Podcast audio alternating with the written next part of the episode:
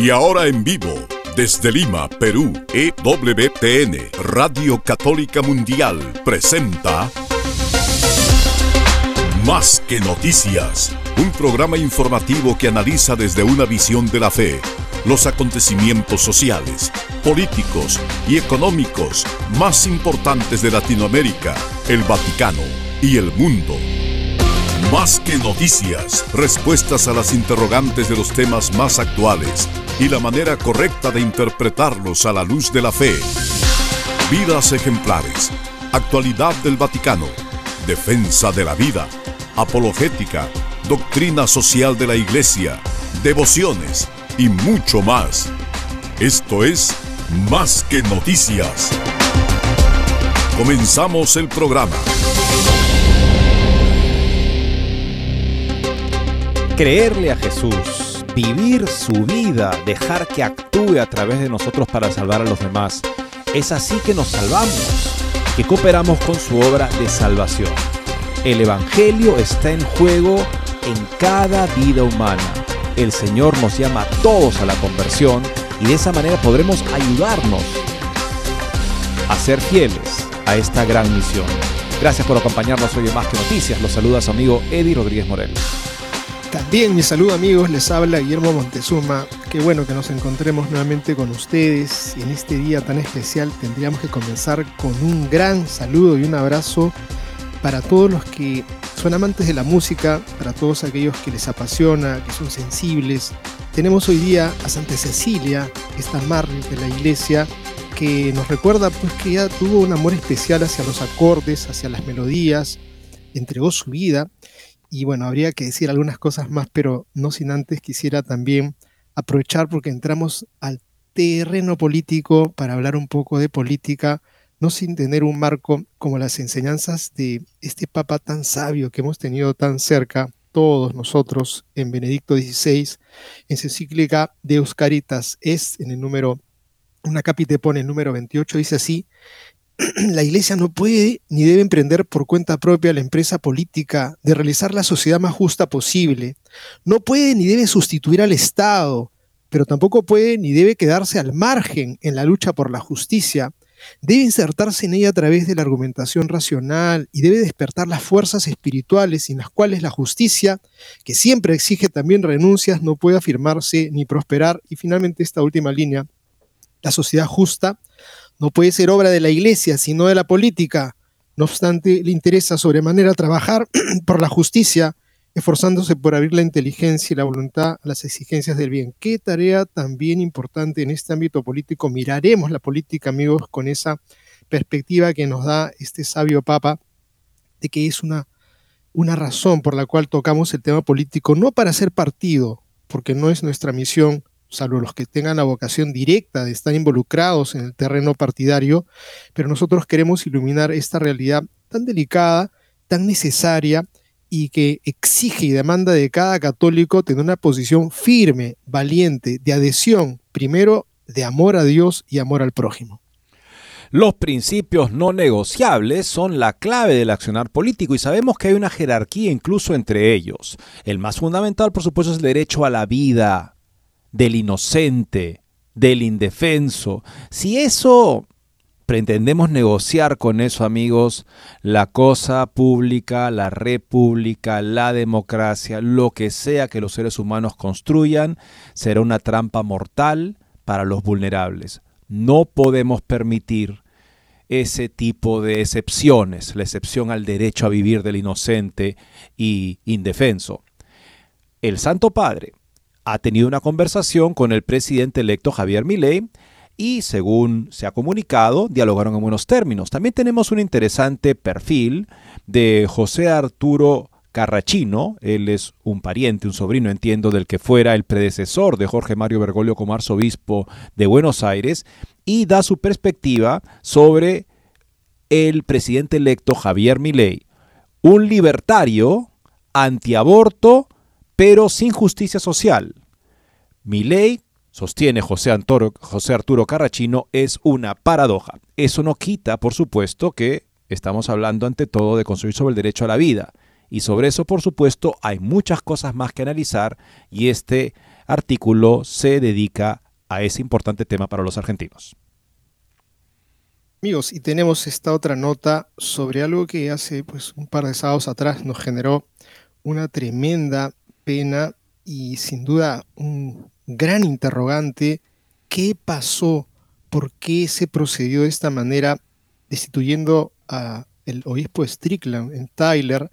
Pues tenemos un artículo interesante de Gerald Murray en torno a lo que ha sido esta destitución, que por ninguna luces se ve una claridad en el procedimiento eh, y creo que es importante que todos tengamos eh, mucha conciencia de que no solamente es un sentimiento de repulsión, porque estamos acá en este continente bastante sensibles a lo que es el tema del abuso, del ir en contra de las leyes, de saltarse las leyes, inmediatamente genera un descrédito no solamente para la persona que es destituida, a la cual de pronto uno dice por qué, sino sobre todo a la persona que manda, que da la orden, que también cae en descrédito. Este artículo es muy fuerte sobre el, procedimiento contrario al derecho que ha suscitado esta destitución, pues ha sido contrario al derecho canónico. Vamos a compartirles esta nota que da pena, pero es necesario que se sepa. Por otro lado, amigos, tenemos, es bueno, claro, Gerald Murray es un canonista, o sea que lo va a hacer un análisis de canonista para ver si se procede con algo tan grave como la remoción de un obispo de una manera regular o si se actúa al margen del derecho. Por otro lado, amigos, también tenemos el caso de Monseñor Rey, obispo en Francia, que tenía una situación verdaderamente envidiable. ¿Habrá sido eso? Alguien que no, en fin, no le gustaba la comparación de su seminario vacío con un seminario bollante, lleno de ordenaciones. Al parecer intervino con la Santa Sede de manera que se desde junio pasado se han prohibido las ordenaciones en esta diócesis y ahora se está nombrando un obispo coadjuctor que básicamente va a estar encargado del gobierno de la diócesis. ¿Algún crimen, alguna falta? Ninguna. Nuevamente, un hecho que parece proceder al margen del derecho canónico. Y tenemos una nota de Crisis Magazine Crisis.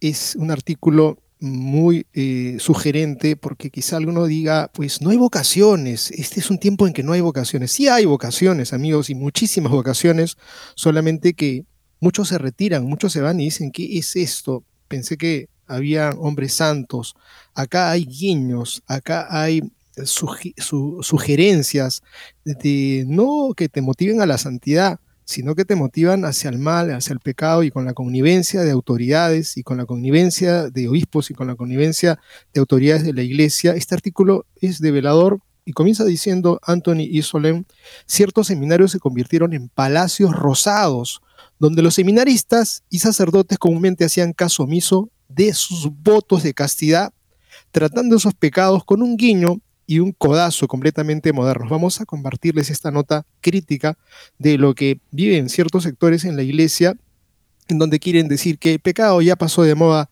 ahora se trata de vivir el amor, pues tremenda mentira que pone al descubierto Antonio Solén. Cuando se quiere relativizar la moral católica es porque ya se ha dejado de vivirla. Tengámoslo presente, lo que dijo Fulton Sheen, ¿no? Si no vivimos de acuerdo lo que creemos, acabaremos creyendo lo que vivimos. Este, esta reseña de lo que puede pasar en una mentalidad, porque justamente habla de un par de casos de unas propuestas indecentes, homosexuales, hacia él y hacia su papá, diferentes anécdotas no relacionadas, pero luego dice, ¿qué pasaría si de repente esto empieza a pasar en un seminario? Y en lugar de encontrar un saludable rechazo a ese tipo de propuestas, se ha empezado a argumentar que no hay que enfocarse tanto en los pecados de la carne, los pecados de debajo del cinturón, que estoy alá, que esto es un tipo de fariseísmo, un tipo de moralismo, que mejor no. Se está creando un tipo ya de justificación doctrinal, una perversa doctrina, para este tipo de inconductas. Muy interesante esta nota. Y el obispo de Sydney, en Australia, reflexiona sobre lo que ha sido hasta ahora el proceso sinodal y dice que Seguramente la próxima vez será necesario utilizar un método diferente. Este método donde no se puede discutir, no se puede debatir. Todos hablan y cuando yo siento un rechazo, pues me quedo calladito porque tengo que rezar primero. Y finalmente lo que se busca es que lleguemos a un consenso que supere las oposiciones. ¿Saben lo que queda en el camino? En el camino queda la necesidad de defender la verdad del Evangelio. Eso se pone en tela de juicio. Un amplio análisis de lo que se ha hecho y lo que se debe hacer del obispo de Sydney, Australia. Con esto amigos y más regresamos después de una muy breve pausa. No se muevan de EWTN, Radio Católica Mundial. Enseguida regresamos con Más que Noticias.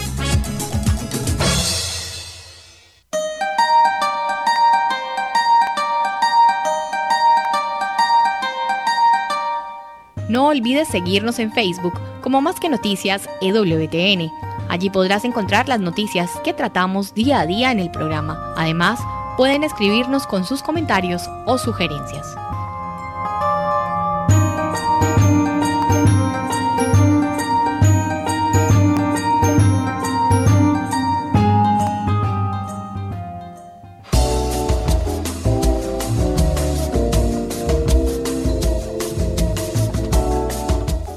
Si quieres estar informado de todas las noticias del acontecer de la iglesia y seguir el día a día del Papa Francisco, entra ya a la página web de Así Prensa y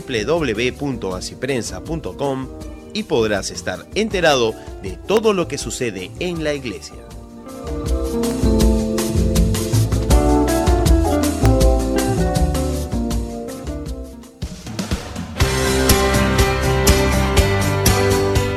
Ya regresamos en EWTN, Radio Católica Mundial, con su programa Más que Noticias.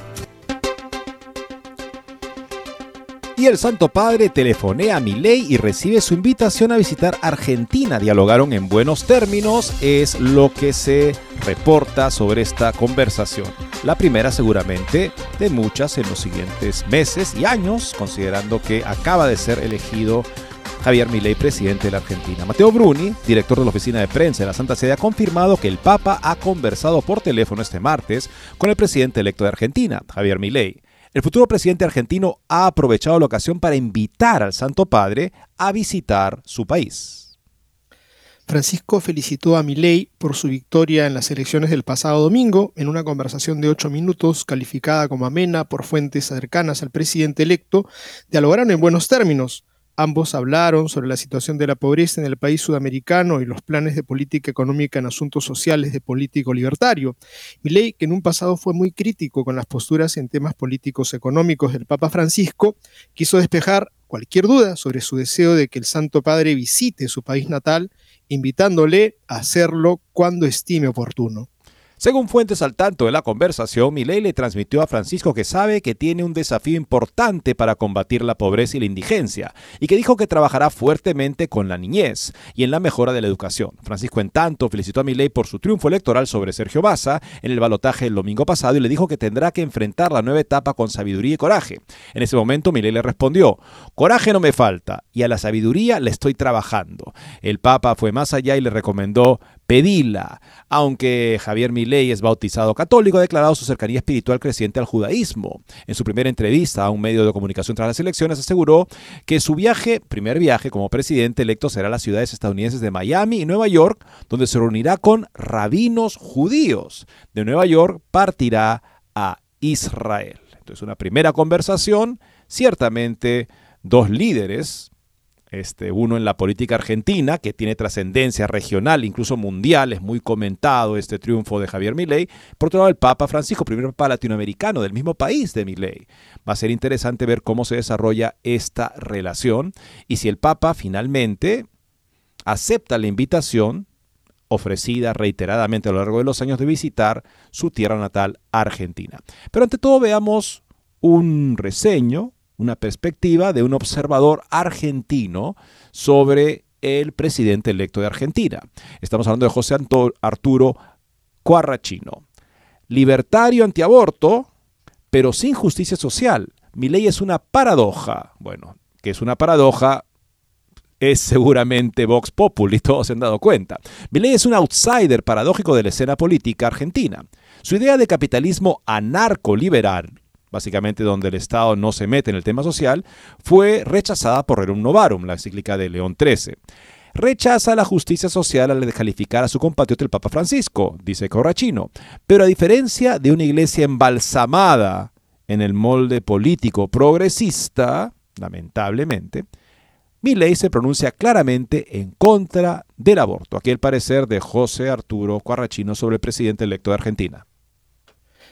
Javier Gerardo Milei, un outsider de la política nacional, fue elegido presidente argentino en el balotaje llevado a cabo en el día de ayer, el domingo ha sido en Argentina. Venció al candidato oficialista Sergio Tomás Mazza, actual ministro de Economía, un auténtico insider de la política.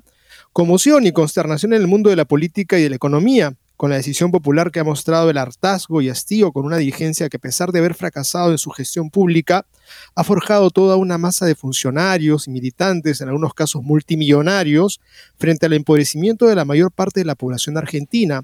Javier Gerardo Milei es un economista de profesión que incursionó por primera vez en el mundo de la política argentina hace dos años, logrando ser elegido diputado nacional con una incipiente y minúscula fuerza política a la que llamó La Libertad Avanza. Basado en las teorías desarrolladas entre otros por Murray, Rothbard y Hans Hermann Hoppe, se lanzó esta aventura predicando y promocionando el anarcocapitalismo o anarquismo libertario, o sea, un capitalismo que no conoce gran regulación del Estado. Básicamente esa es la idea de anarcocapitalismo, pues es anarquía, no hay una intervención del gobierno en, la, en el libre mercado este, como solución a los problemas estructurales de la economía argentina.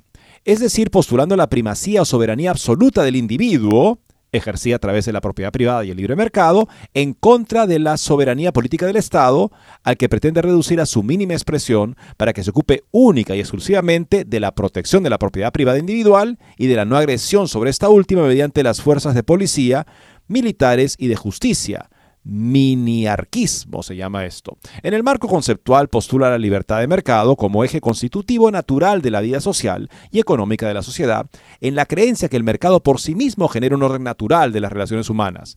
Por este motivo es claramente anti-marxista y antisocialista, el socialismo entendido generalmente como una intervención fuerte del Estado en la vida económica.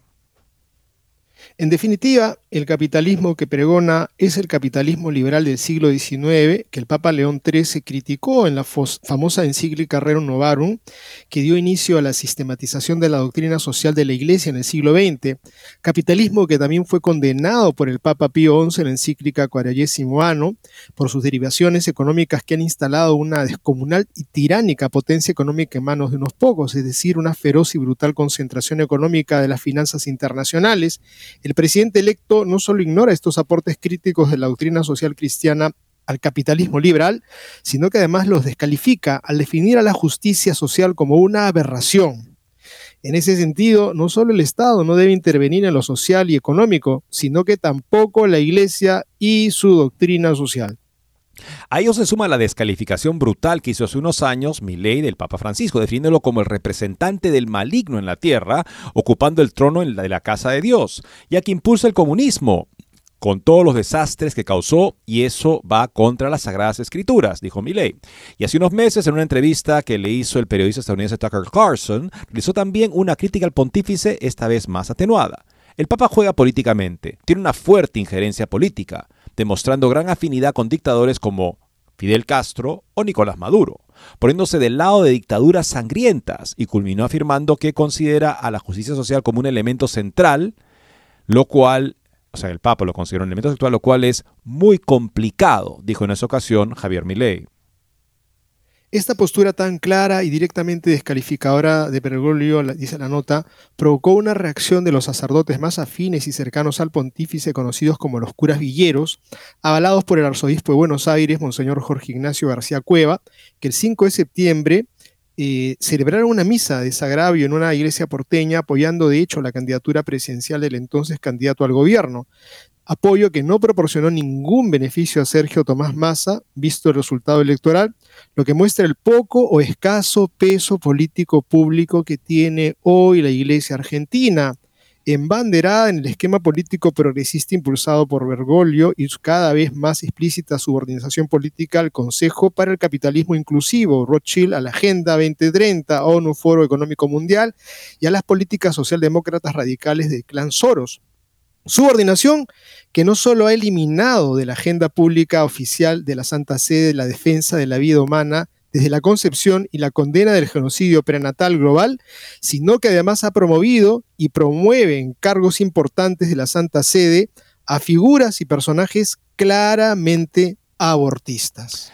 Esto por supuesto se ha notado, no sea esta, esta, esta defensa constante de la vida que caracterizó Juan Pablo II, Benedicto XVI, ha desaparecido a favor de una relación de trabajo amigable con grupos que en efecto tienen agendas abortistas, no se habla del tema porque se discrepa, pero en fin, la presencia misma de la Iglesia en ese tipo de foros o dando cargos en instituciones de reflexión, de pensamiento de la Santa Sede a personas que tienen ese tipo de posiciones, por supuesto es un cambio de rumbo radical en relación a lo que eh, los pontífices anteriores que justamente han gobernado la iglesia en tiempos en los cuales se ha desarrollado este aparato abortista mundial, estos papas, Juan Pablo II, Benedicto XVI, la línea tan clara de defensa de la vida que ellos habían adoptado, no es ahora una prioridad, hay que decirlo en la Santa Sede. Llamativo y paradójicamente, continúa Carracino, el electo presidente libertario ha sido un claro y firme defensor de la vida humana desde la concepción, tanto en 2018 cuando se frustró el intento de legalizar el aborto en Argentina, gobierno de Mauricio Macri, como en 2020 cuando se legalizó actual gobierno socialdemócrata kirchnerista. Postura provida que ratificó en la mencionada entrevista con el periodista Tucker Carlson antes mencionada al afirmar que el aborto es un asesinato agravado por el vínculo, porque el liberalismo es el respeto irrestricto de la vida del prójimo basada en la no agresión y en la defensa del derecho a la vida y a la libertad. Una de las ideas fundamentales es defender el derecho a la vida. También hay una explicación desde el plano de la ciencia. La vida comienza con la fecundación porque se genera un nuevo ser en evolución con un ADN distinto. Es cierto que la mujer tiene derecho sobre su cuerpo, pero ese niño no es su cuerpo. El niño no es su cuerpo. Por lo tanto, el aborto es un asesinato agravado por el vínculo, o sea, porque la madre misma es la que aprovecha el vínculo para matar a la criatura, y por diferencial de fuerzas. La madre tiene, por supuesto, y las personas que la asisten en el aborto, una mm, superioridad abusiva y asesina con respecto al niño por nacer. Estas son palabras del presidente electo argentino. A todo ello se agrega la clara y explícita adhesión al judaísmo y al estudio de la Torá que ha mostrado Javier Milei en los últimos meses, vinculándose con importantes dirigentes del rabinismo judío internacional, la emergencia de un verdadero outsider de la política tradicional y su vertiginoso ascenso en el curso de cuatro años vencedor de una fuerza política que contaba con una fortísima estructura partidaria y el control de las grandes cajas del Estado Nacional y de varias provincias, muestra en forma innegable e indubitable el deterioro y la decadencia de una dirigencia política que ha sido muy hábil y capaz de acrecentar su fortuna y patrimonios personales, al mismo tiempo que la gran mayoría del pueblo argentino ha visto disminuir dramáticamente su calidad de vida en medio de un proceso inflacionario que el gobierno actual no ha sabido ni ha querido resolver.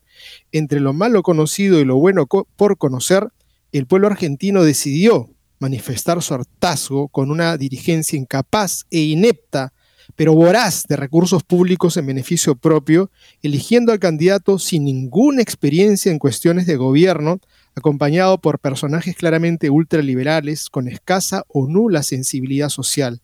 Solo Dios sabe a dónde marchará este proceso político que se ha iniciado en Argentina. Eso es lo que escribe Cuarrachino. Y tendremos, por supuesto, mucha atención nosotros también acá para entender qué está sucediendo en Argentina con este nuevo gobierno. Ahora consideremos el análisis de un experto, un canonista, Gerald Murray. Por supuesto, le compete a él analizar los, los, este, las decisiones que se toman sobre personas que están protegidas por el derecho canónico, sobre todo el obispo, está protegido porque él es consagrado por Dios para una misión de sucesión apostólica. O sea, el obispo, si bien es nombrado a un particular segmento de la iglesia por el Papa, no es alguien que simplemente representa al Papa o depende del Papa, tiene un cargo sagrado y por lo tanto no puede ser destituido de una manera irregular. Esto es lo que ha pasado, según el canonista de Nueva York, Gerald Murray.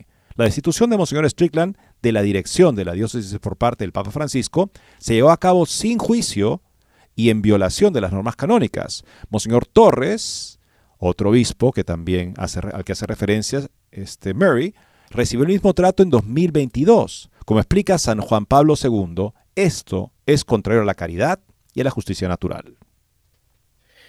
El resumen del boletín de la oficina de prensa de la Santa Sede del 11 de noviembre contenía este anuncio bajo el título Renuncias y nombramientos. El Santo Padre ha retirado al obispo Joseph Strickland del cuidado pastoral de la diócesis de Tyler, Estados Unidos de América, y ha nombrado al obispo Joe Vázquez de Austin como administrador apostólico de la misma diócesis, dejándola sede vacante. Es digno de mencionar la colocación de este anuncio bajo este título incorrecto, la destitución de un obispo no es una renuncia. El mismo título incorrecto se utilizó en el anuncio del 9 de marzo del 2022 sobre la destitución del obispo Daniel Fernández Torres de cuidado pastoral de la diócesis de Arecibo, en Puerto Rico. Evidentemente, la oficina de prensa no está acostumbrada a categorizar los anuncios relativos a la destitución de un obispo, un acto poco común, pero no desconocido, la privación del cargo está prevista en el Código de Derecho Canónico, es el resultado de un proceso judicial o de un procedimiento administrativo iniciado para examinar y dictar sentencia sobre una sospecha fundada de que un obispo en particular cometió un delito canónico. En los casos tanto del obispo Strickland como del obispo Fernández Torres, la Santa Sede no utilizó ninguno de estos dos posibles procedimientos canónicos. En otras palabras, no había un fundamento de delito grave en derecho canónico para proceder con lo que se hizo. Es lo que está diciendo Murray. Continuamos. El canon 416 establece que la sede episcopal queda vacante por privación notificada al obispo. El canon 196 establece que la privación del cargo, es decir, como castigo por un delito, solo puede efectuarse de conformidad con la ley canónica. La privación surtirá efectos conforme a lo dispuesto en los cánones relativos al derecho penal, o sea, es un crimen que se está castigando con la destitución. El comentario del Código de Derecho Canónico comentado, cuarta edición, establece que de privación, la privación es la pérdida de un cargo eclesiástico como pena por un delito. Se impone judicial o administrativamente al finalizar un proceso penal o un procedimiento administrativo penal. Luego, la privación es un tipo especial de remoción. Su eficacia y límites están sujetos a la ley penal, o sea, tiene que realizarse esta privación del cargo de obispo, del gobierno del obispo, como parte de un crimen, de un delito penal canónico. No hubo proceso penal judicial ni procedimiento administrativo en los casos de los obispos Fernández, Torres y Strickland una visita apostólica que se realizó en ambos casos no califica ni como proceso judicial ni como procedimiento administrativo. Por tanto, su destitución se produjo mediante un acto del Papa al margen de los procedimientos canónicos existentes. El canon 331 establece que el Papa, en virtud de su cargo, tiene pleno, inmediato y universal poder ordinario en la Iglesia y siempre puede ejercer este poder. El Papa es libre de dispensarse de las disposiciones vinculantes de leyes meramente eclesiásticas, el canon 11, si así lo desea. El canon 12 establece que las leyes universales son obligatorias en todas partes para todos aquellos para quienes fueron promulgadas. El Papa, continúa Mary, está obligado a observar la ley de la Iglesia a menos que por una causa justa y razonable, canon 90, decida dispensarse en un caso particular de sus disposiciones, canon 85. Debe emitir un decreto si se dispensa de la obligación de emitir un decreto escrito como lo exigen los cánones 48 y 51, o de la obligación en la medida de lo posible de consultar a aquellos cuyos derechos podrían verse perjudicados, cada 50, ese acto de dispensa en sí mismo debería hacerse mediante decreto escrito. El Papa tiene que sacar un motu propio, en otras palabras, para hacer esto. El decreto debe expresar, al menos de fórmula resumida, los motivos de la decisión, canon 51. Si se dispensa de expresar las razones de su dispensa, deberá hacerlo también mediante decreto escrito. Nada de esto ocurrió en el caso de esos dos obispos depuestos. O sea, al parecer se ha querido proceder de una manera muy discreta, pero al margen de los procedimientos que establece el derecho canónico justamente para impedir que haya un uso arbitrario de la autoridad por encima de personas que claramente tienen derechos. Lo que Juan Pablo II va a decir justamente Mary. Derecho de ley eclesiástica y de ley natural. Porque el gobierno es una expresión de la naturaleza humana que requiere ese principio de orden. El principio de orden en la iglesia se establece para llevar adelante la misión de la iglesia. Si es que se considera que ha habido un crimen contra esa misión, entonces se podría proceder, pero se tendría que proceder justamente con este tipo de emisión de decretos que de alguna manera justifiquen por qué se ha tenido que proceder al margen del derecho. No proceder así da la impresión de arbitrariedad y no debe ser aceptada por los católicos generalmente, porque sería justificar que la persona que tiene poder puede hacer lo que quiera con personas que tienen derecho, siempre y cuando esta persona considere que ni siquiera quiere observar esos derechos. Continuaremos con este interesante comentario canónico de Gerald Murray después de esta pausa. No se muevan de EWTN, Radio Católica Mundial. Enseguida regresamos con Más que Noticias.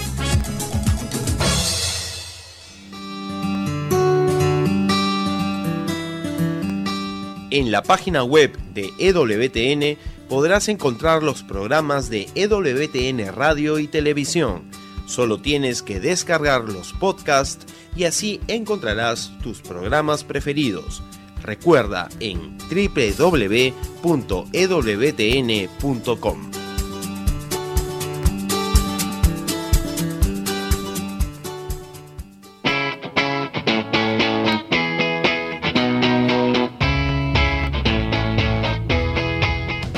Te invitamos a que visites la página web de Asiprensa, www.asiprensa.com donde encontrarás todas las noticias y actualidad de la Iglesia en el mundo.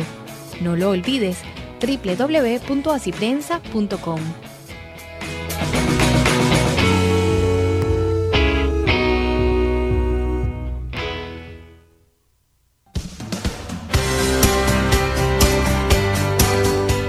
Ya regresamos en EWTN, Radio Católica Mundial, con su programa más que noticias.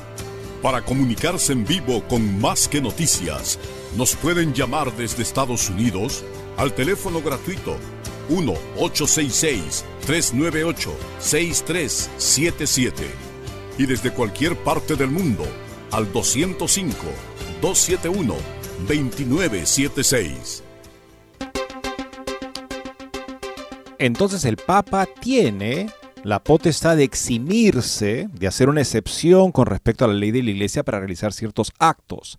Pero justamente para que no se violen los derechos de los que se puedan verse perjudicados, tiene entonces que emitir un decreto en el que al menos sumariamente explica la necesidad de haberse eximido de esa ley en ese momento, sobre todo cuando tiene que ver con obispos, que son sucesores de los apóstoles. Esto no es un título bonito para sentirse bonito en una reunión eclesiástica, es la realidad del cargo episcopal.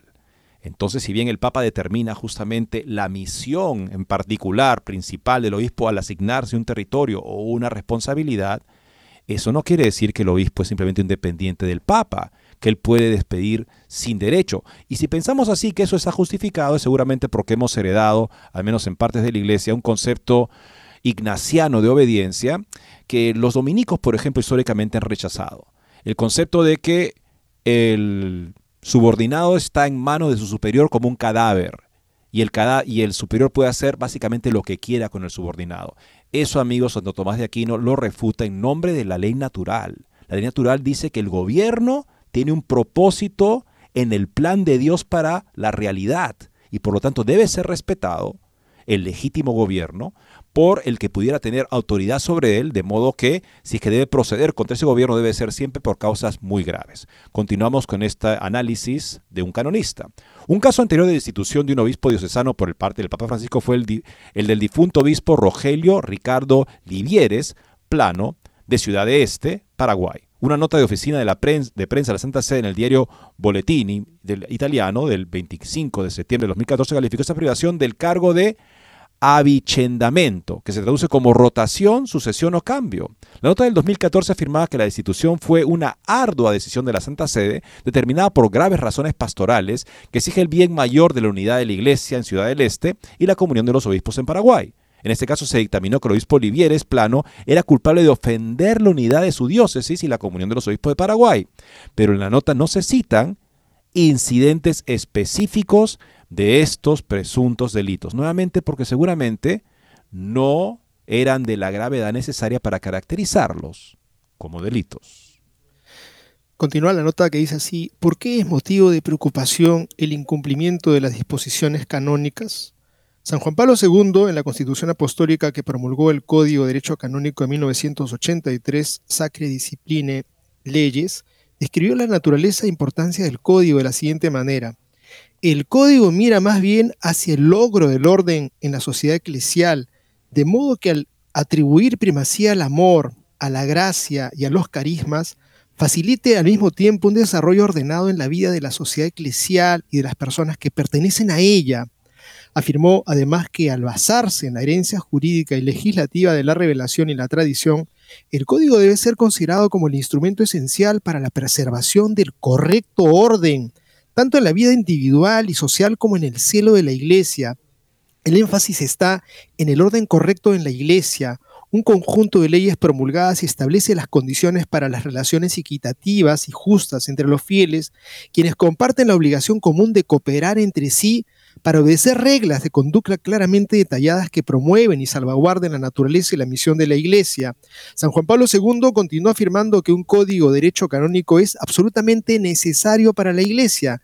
Necesita reglas para que su estructura jerárquica y orgánica sea visible, para que las relaciones mutuas de los fieles de Cristo sean reconciliadas en la justicia basada en la caridad, con los derechos de cada uno tutelados y definidos, también señaló que las leyes canónicas por su propia naturaleza exigen su observancia. Por esta razón se ha puesto el mayor cuidado en que durante la larga preparación del código haya una expresión exacta de las normas y que dependan de un sólido fundamento jurídico, canónico y teológico. El obispo Strickland ha relatado que el nuncio apostólico, el cardenal Christophe Pierre, le dijo en Washington el 9 de noviembre que le pedían que dimitiera por varias razones, entre ellas la que carecía de fraternidad con sus compañeros obispos americanos, que no había implementado el decreto que restringía la misa tradicional Tradiciones Custodes y que hubo problemas con su presencia en las redes sociales y sus críticas al sínodo sobre la sinodalidad. Strickland dijo que el nuncio no mencionó ningún problema administrativo en su diócesis. Strickland se negó a cumplir con el pedido de renunciar. Ninguna de estas razones de su destitución, que le fueron comunicadas en una conversación privada, fue expresada en el decreto papal de destitución. De hecho, no se ha publicado ningún decreto papal. Por lo que podemos juzgar por las pruebas disponibles hasta ahora en el ámbito público, el obispo Strickland no fue acusado de crímenes canónicos, sino de desacuerdos públicos, a veces en términos ofensivos, con diversas declaraciones y decisiones del Papa Francisco, y de actuar de manera diferente de sus compañeros obispos americanos. No se alegaron delitos canónicos y no se inició ningún proceso judicial o procedimiento administrativo. En consecuencia, no se respetó el derecho del obispo a tener la oportunidad de conocer y responder a cualquier cargo formal presentado en su contra en un proceso regulado por la ley. No se le dio acceso a las pruebas que se habían reunido para respaldar la denuncia de irregularidad y por lo tanto no tuvo oportunidad de refutar ni de presentar más pruebas a su favor. La anulación de las garantías procesales canónicas que se encuentran en el Código para proteger el derecho de un obispo a un proceso justo, cuando el superior jerárquico, el Papa, sospecha que ha cometido un delito, va en contra de la justicia natural, ignora las enseñanzas y el espíritu tanto del Concilio Vaticano II como del Código de Derecho Canónico de 1983. O sea, se ha procedido sin dar pruebas, sin dar un decreto, como si se quisiera de alguna manera rápidamente pasar por alto el hecho que se destituya un sucesor de los apóstoles. Esto, como Juan Pablo II observaba en su momento al promulgar el derecho canónico, este, esto va en contra tanto de la justicia natural, que es el fundamento justamente de la necesidad del gobierno, como también de la caridad cristiana, cuando no se respeta a un obispo que es un sucesor de los apóstoles. Y yo quisiera simplemente mencionar que en verdad eh, es un daño no solamente a una persona que ha quedado en el aire, es un daño que se hace a la propia imagen, se hace un daño a la iglesia. Yo recuerdo que eh, ha habido otros casos en donde hemos sabido de otros obispos y pastores que han sido llamados a Roma. Milingo, por ejemplo, han tenido retiros espirituales, han tenido conversaciones, o los que estaban en temas de moral, los proporcionalistas, los consecuencialistas, la teología de la liberación. Tuve la oportunidad de, encontrarme con alguno de ellos y me contó que había encontrado el rostro materno de la iglesia en la figura del cardenal Ratzinger, que sabía escuchar, que pudo expresarle abrir su corazón. Y creo que eso es un tesoro de que es una oportunidad maravillosa cuando existe alguna persona dentro de la familia que puede no serle grato a la autoridad, traerlo para escucharlo, para que se muestre el rostro materno de una madre que ama a sus hijos y no ese rostro feo que muchas veces hemos escuchado la iglesia madre, la iglesia madrastra, que, que regaña, que de pronto sanciona, no es madre, es una madrastra y creo que esta es una lamentable página en la historia de la iglesia porque miramos a la distancia con mucha pena lo que está pasando con este obispo y con otros también en donde de pronto se le ha dicho, chao, ya no eres nada, no tienes nada que ver acá, cuando eso no es sino poner en manos del enemigo a una persona que ha sido llamada y convocada para servir a la iglesia con sus fallos, errores, sus, sus aciertos, tenemos que darle un camino, decirle, ven acá, te encargo esto, quiero que hagas esto, aquello, otro, para conversar y que conozcas qué es lo que tengo en el corazón. Pero de pronto decirte, chao, ve qué haces con tu vida, me parece que es un acto supremo de injusticia, pero sobre todo de falta de amor. Bueno, tienen derechos los obispos, evidentemente, en el Código Canónico. No es un documento protocolar así de frases bonitas. Establece un orden en la iglesia que todos deben respetar. Por supuesto, de manera ejemplar, el que tiene la máxima autoridad. Vamos ahora a otro caso, amigos, que también es comparable con una cierta variable que nos sorprende porque estamos hablando de la diócesis de Francia, que per cápita tenía más seminaristas y más ordenaciones. Y de repente, en junio pasado se dijo, basta de ordenaciones, no se ordenen más. Y ahora se ha nombrado un obispo coachuctor que va a tener gran parte del poder de gobierno ante un obispo del cual no se le acusa tampoco de nada. ¿Qué está pasando con esos obispos? ¿Y cuál será la razón de fondo para que obispos, en fin, que tienen resultados evidentemente positivos por muchos puntos de vista, de repente sean cesados. El prelado, eh, el Papa impone a Monseñor Rey, eh, obispo de la diócesis francesa de Fréjus-Toulon, un obispo coachuctor que le despoja del control del seminario y las comunidades eclesiales.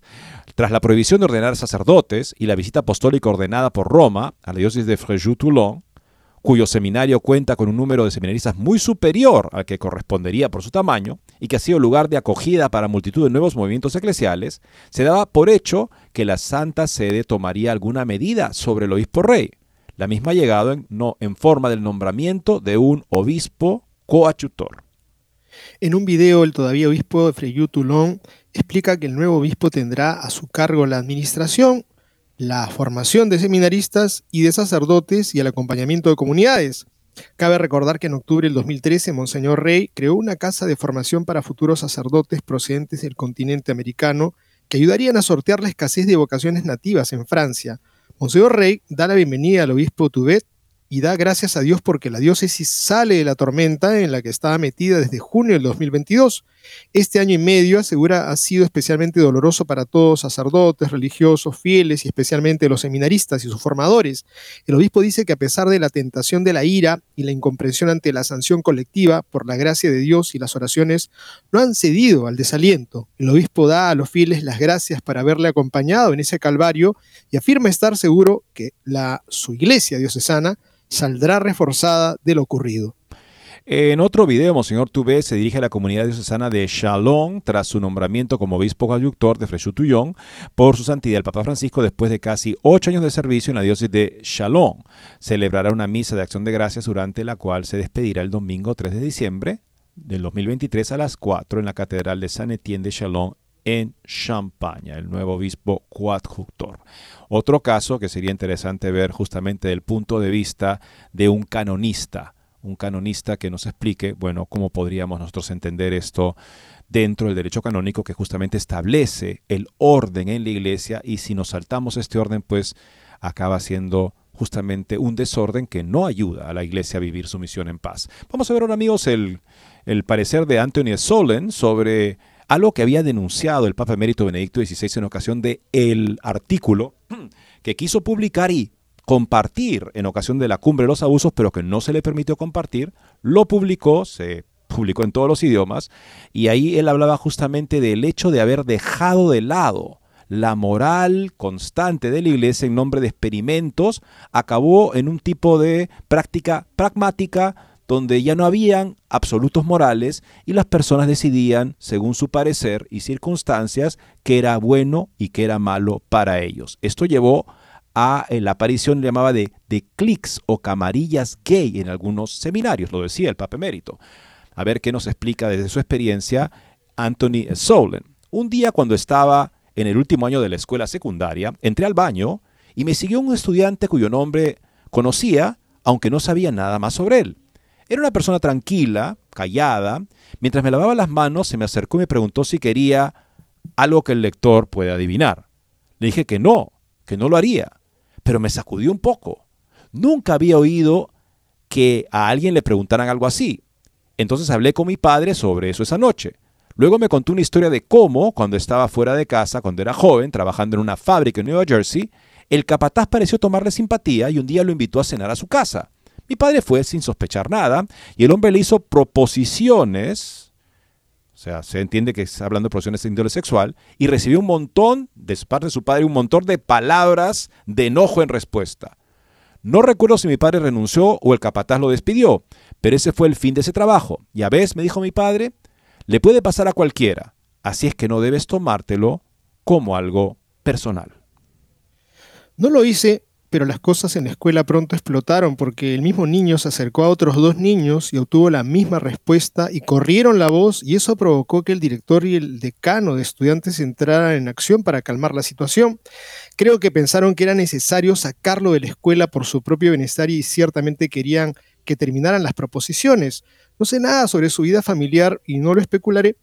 El pobre falleció hace muchos años. Mientras tanto, aunque nadie entre nosotros lo sospechaba en ese momento, lo mismo estaba sucediendo en muchos seminarios estadounidenses, como ha sido ampliamente documentado, pero no con los mismos resultados. Ciertos seminarios se convirtieron en palacios rosados, donde los seminaristas y sacerdotes comúnmente hacían caso omiso de sus votos de castidad, tratando esos pecados con un guiño y un codazo completamente moderno, pensando que todo el mundo lo estaba haciendo o algo parecido, y que las antiguas restricciones no iban a ser consideradas vinculante y que centrarse en los pecados de la carne no solo era insalubre, sino hipócrita y farisaico, y no estaba en el espíritu de Jesús, y que la iglesia estaba en movimiento y así sucesivamente. ¿Qué habrían estudiado en el seminario para protegerse de semejantes tonterías? No el tomismo, demasiado sofocante, intelectualmente asfixiante, lejos del espíritu de las escrituras y sin estar familiarizado con las investigaciones seculares más actuales sobre la sexualidad humana. Puede oler el aire del aula en Human Sexuality, un,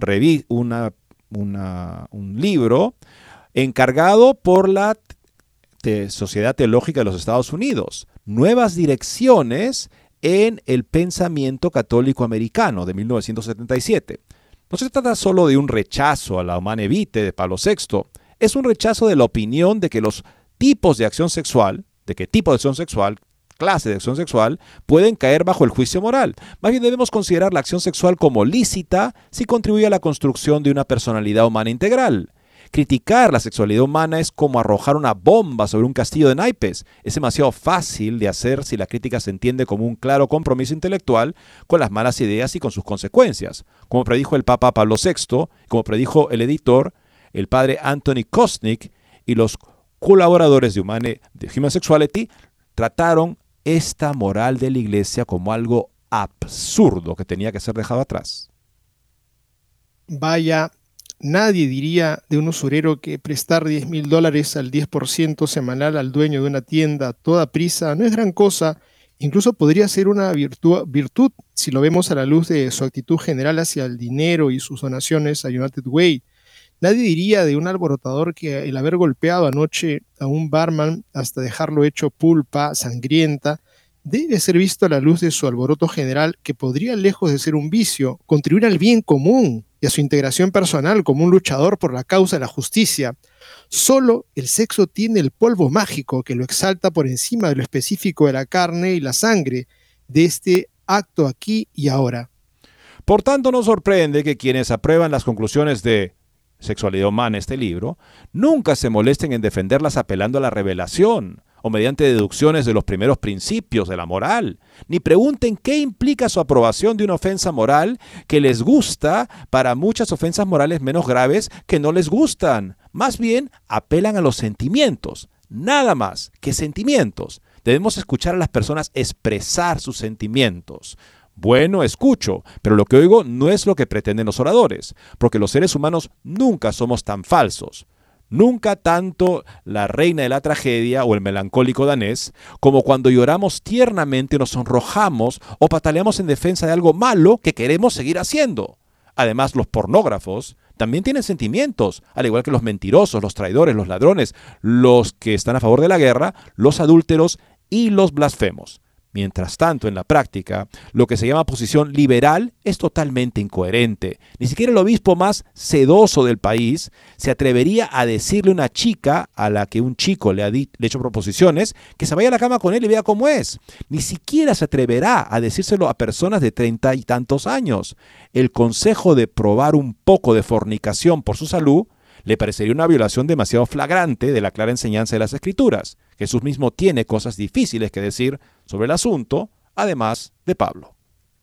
Pero el niño y la niña, el hombre y la mujer no tienen la ventaja que tienen los habitantes de Sodoma, no pueden disfrazarse de minoría. Ese es el punto de Arquímedes para impulsar todo el mundo de la enseñanza moral en lo que respecta al sexo.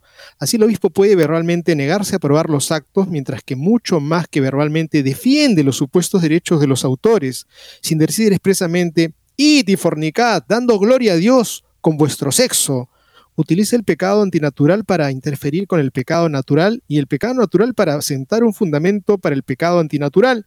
Se trata de izar un estandarte sobre las puertas de Sodoma que diga satisfacción para todos. Pero ¿por qué hacerlo? ¿Por qué aprobar la revolución sexual y la confusión, amargura y alienación que la acompañan? Regresé a la escena del seminario en un dormitorio, un gimnasio, una ducha, un baño. Estamos tratando con muchos hombres que dijeron que sí, claro, ¿por qué no? O con hombres que miraron para otro lado mientras sus compañeros de clase tenían su aventura con, bueno, sexualidad humana. Viejos paganismos disfrazados de nuevas direcciones en el pensamiento católico estadounidense, edición para seminarios. Ahora bien, como todos sabemos por experiencia, hay arrepentimiento y arrepentimiento. Arrepentirse de un pecado grave es avergonzarse incluso de pensar en él y de no ser por la gracia de Dios desear haber muerto antes de cometerlo.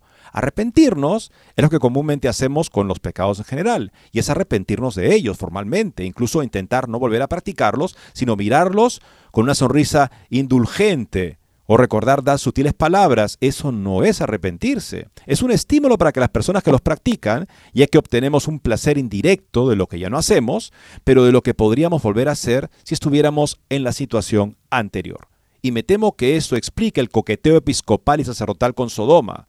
Por supuesto hay una alternativa peor, y es que los viejos pecadores no se arrepienten en absoluto y que están presionando con todas sus fuerzas para derrocar completamente toda enseñanza católica sobre el sexo, el matrimonio y la naturaleza creada del varón y la mujer. Supongo que no es el caso.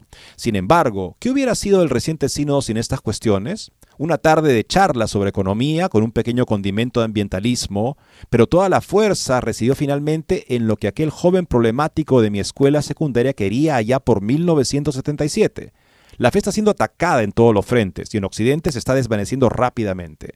La cultura se está marchitando bajo el calor de fenómenos de masas. Las máquinas del antihumanismo siguen adelante y todo lo que hacen algunos de nuestros líderes está garabateado en la pared de un baño, o sea, permitir o hacerse la vista gorda de comportamientos indecentes. Bien amigos, hemos llegado al final del programa de hoy. Gracias por haber estado con nosotros. Un análisis evidentemente fuerte que desarrolla lo que el Papa Emérito había compartido en su artículo en ocasión de la cumbre de los abusos, que es ciertamente muy buena lectura. La iglesia, decía él también ahí, es indestructible en los que están dispuestos a sufrir por la verdad del Evangelio y entrar así a la lógica y a la dicha de las bienaventuranzas. Hasta el día de mañana, si Dios quiere.